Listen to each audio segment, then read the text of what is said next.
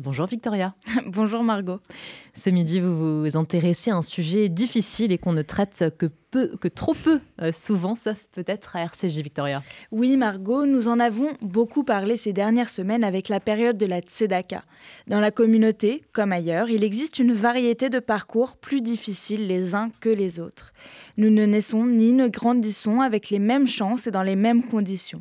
Et l'une des catégories les plus touchées en France par la précarité n'est autre que les jeunes de moins de 18 ans et les jeunes de 18 à 25 ans. Pourtant, il existe des dispositifs publics qui tentent de réduire ces inégalités et de prendre en charge ces jeunes en difficulté. Parmi ces dispositifs, un en particulier a attiré mon attention, les maisons d'enfants. Ces maisons d'enfants, ce sont des établissements mandatés par l'État qui accueillent des jeunes placés par décision administrative ou judiciaire. Prévues pour accompagner les jeunes, elles sont aussi censées protéger et aider les jeunes à se construire. Bon, évidemment, ces parcours restent compliqués et ces placements ne se passent pas toujours dans les meilleures conditions. Mais aujourd'hui, j'ai voulu vous faire entendre un parcours un peu hors du commun, celui de Chloé. Chloé est aujourd'hui une jeune femme qui, de ses 4 à 18 ans, a été placée dans l'une de ces maisons d'enfants, en banlieue parisienne, avec ses frères et sœurs. Une mère en incapacité de s'occuper d'elle et un père absent ont conduit à son placement pendant toutes ces années. Je vous propose d'écouter son témoignage, très fort. Je précise aussi que pour des raisons de sécurité et d'anonymat, le prénom et la voix de Chloé ont été changés. J'ai été euh, placée à l'âge de 4 ans parce que ma mère avait des difficultés euh, psychiatriques et mon père n'était pas particulièrement présent. Euh, et puis voilà, on a été placé donc dans un foyer avec mes frères et sœurs et ce jusqu'à l'âge de, de, 18 ans pour ma part. C'était une, assez grande maison.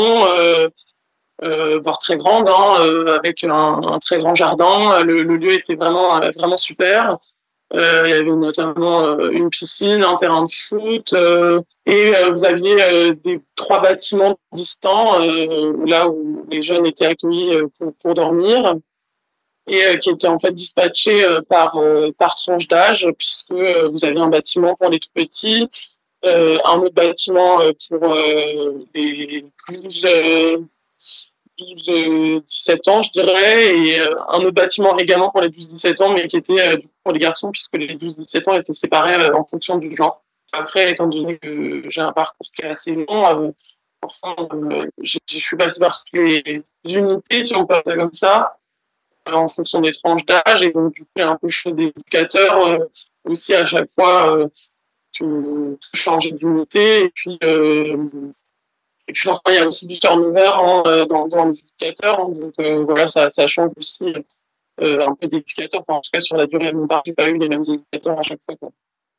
Oui, donc on avait, il y avait un bus scolaire en fait qui nous amenait du, de la maternelle jusqu'à l'école primaire, puisque la plupart des, des jeunes étaient, étaient, étaient scolarisés dans des dans, dans le même collège en fait, enfin dans la même, la même école primaire. Euh, voilà. Après, au collège, c'était juste à côté. Et le lycée euh, général, euh, moi que j'ai fait, pareil dans la ville, pas très loin. Après, on y allait tout seul. On, se débrouillait, je crois. Je sais plus exactement à partir de quel âge. Je pense déjà à partir du collège, on, y allait tout seul, quoi. Puis après, au niveau des des éducateurs, il y avait des synthèses en fait qui étaient faites tous les ans. où on discutait un peu du projet du jeune et puis, euh, faisait un peu le point aussi sur, sur la situation.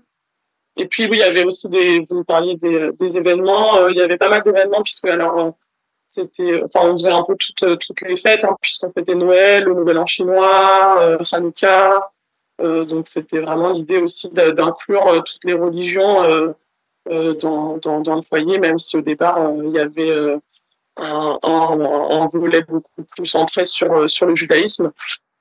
Euh, toutes les personnes qui étaient accueillies n'étaient pas forcément euh, de confession juive.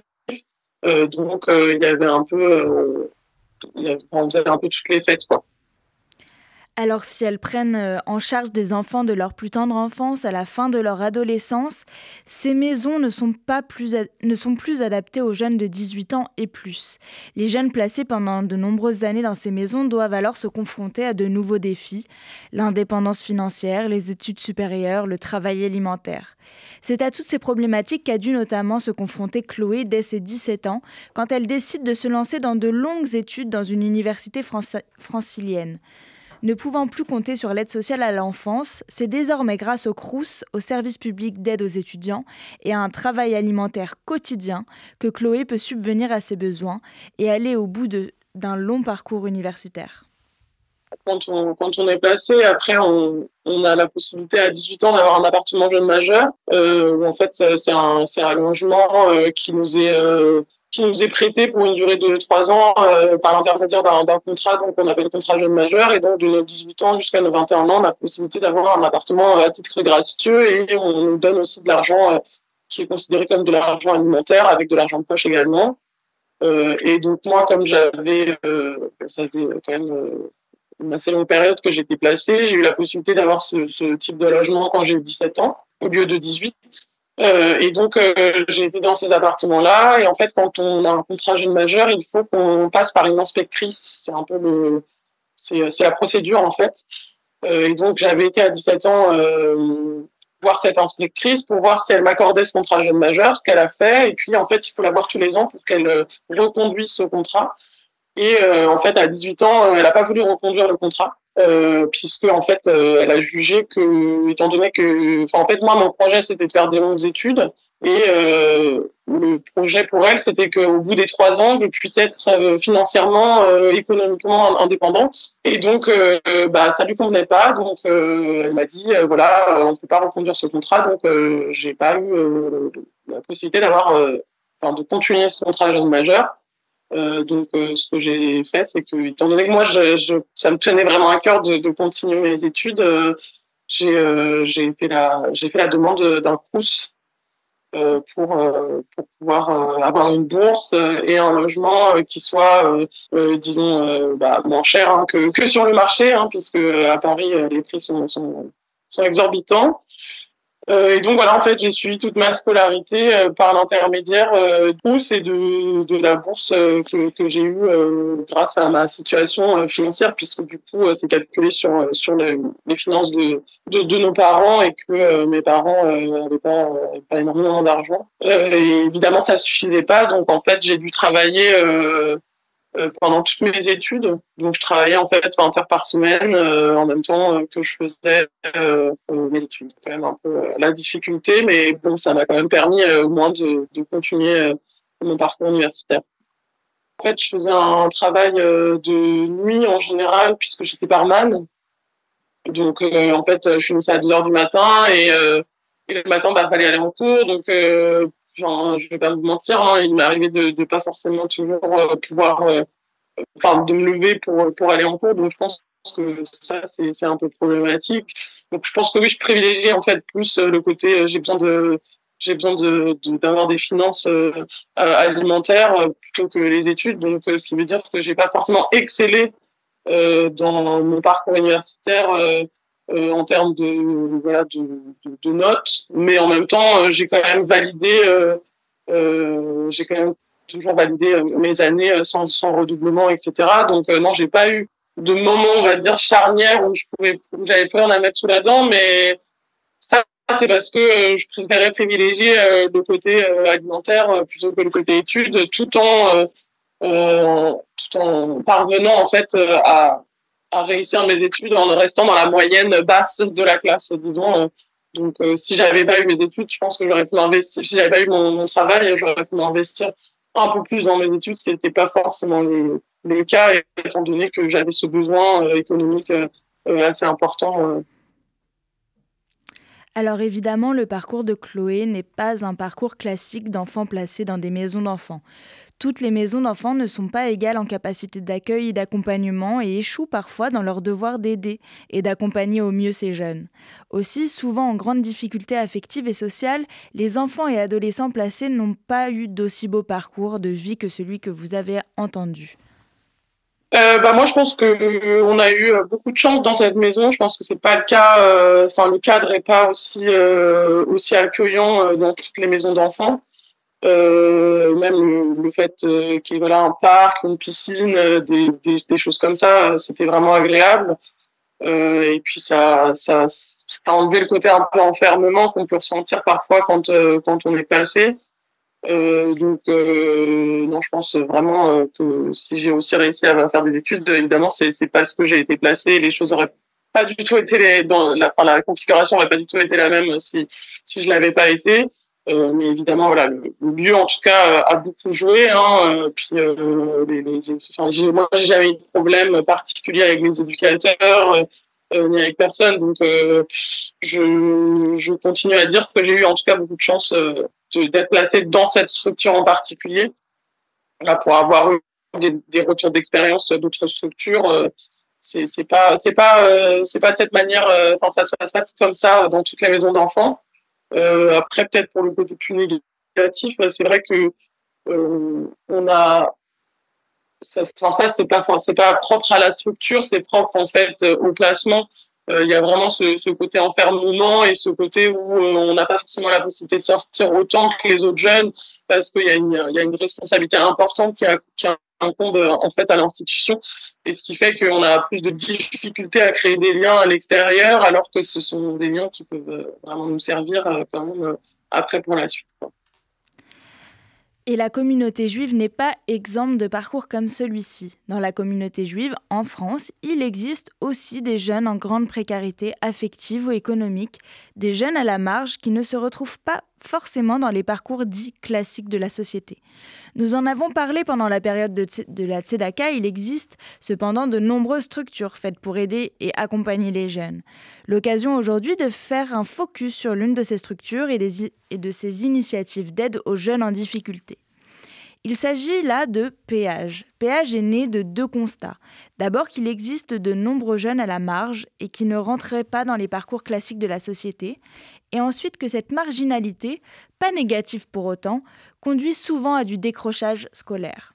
Alors Elsa Zenou et son équipe ont décidé de créer ce centre de formation spécialiste de l'insertion professionnelle afin d'accompagner les jeunes de manière approfondie et personnalisée pour qu'ils s'y retrouvent au mieux dans le difficile monde du travail. Leur programme phare, Booster, dont le FSJU est partenaire, a alors pour vocation d'aider les jeunes en difficulté professionnelle à se réinsérer sur le marché du travail. Je vous laisse écouter Elsa Zenou, la directrice de Péage. Ok, donc bonjour, Elsa Zenou, donc je suis la directrice de Péage, euh, qui est une association euh, qui existe depuis 2006 et qui est soutenue par le FSJU. Euh, pour tout son aspect euh, d'aide aux jeunes euh, que nous apportons au quotidien et dans nos différents projets. depuis nos tout débuts, on était très branchés sur les jeunes exclusivement, puis on a grandi, on s'est développé, on a plusieurs projets, certains qui aident d'ailleurs des adultes ou qui sont liés à la formation continue. Mais les jeunes, ça reste vraiment l'ADN du, du, projet initial.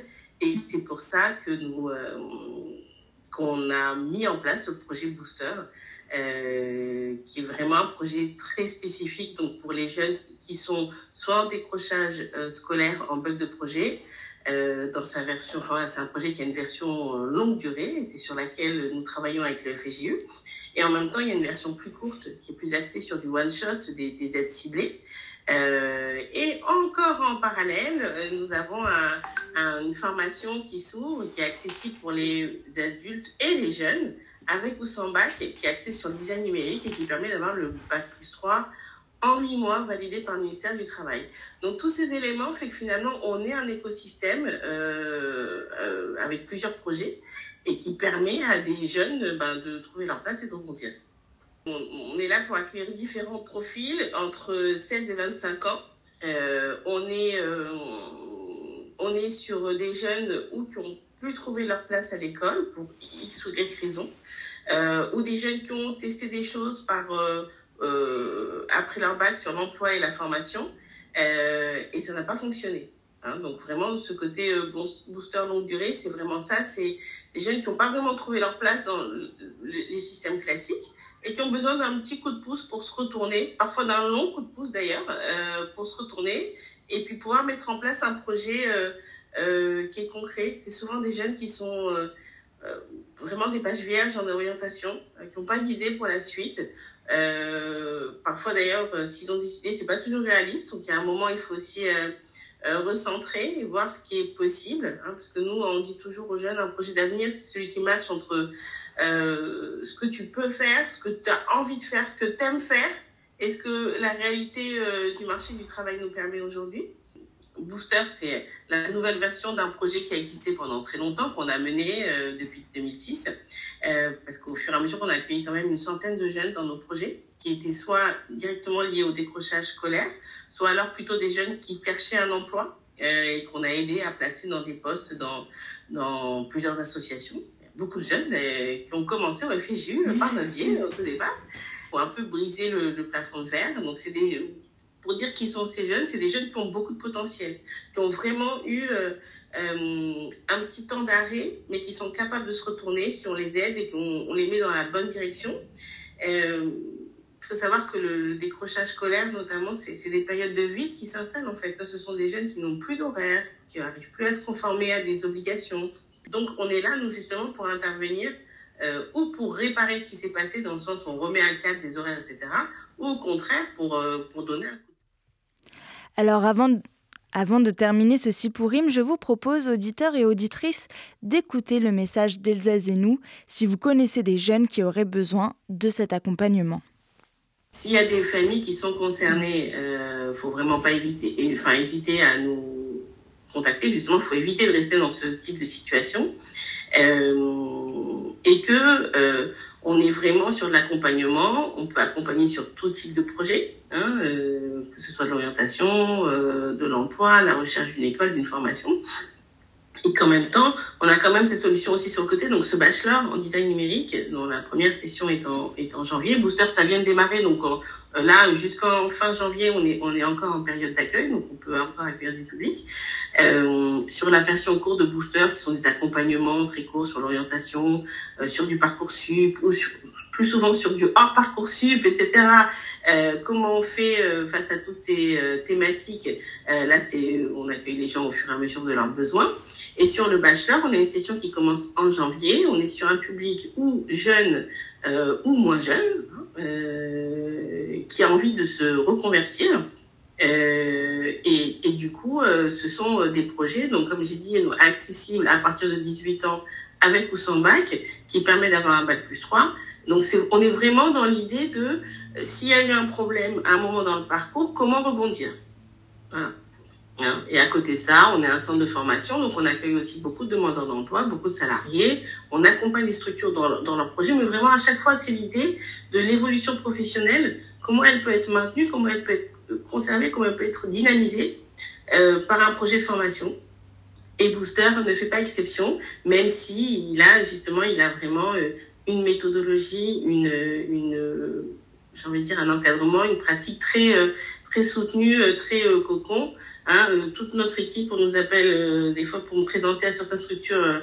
Qu'est-ce que vous faites? Ici, c'est la mère juive de l'insertion, donc voilà, on est un peu là pour vérifier que tout le monde va bien, que que tout le monde roule. Euh, et en même temps, on est aussi quand même une sorte de mouvement jeunesse qui dit pas son nom. Nous ne sommes pas une école. On est là vraiment pour accompagner un peu différemment, mais justement au fur et à mesure pour rapprocher vers des systèmes plus, euh, plus normalisés que le nôtre. Un reportage de euh, Victoria Géraud-Velmont. Merci beaucoup, Victoria. Merci, Margot.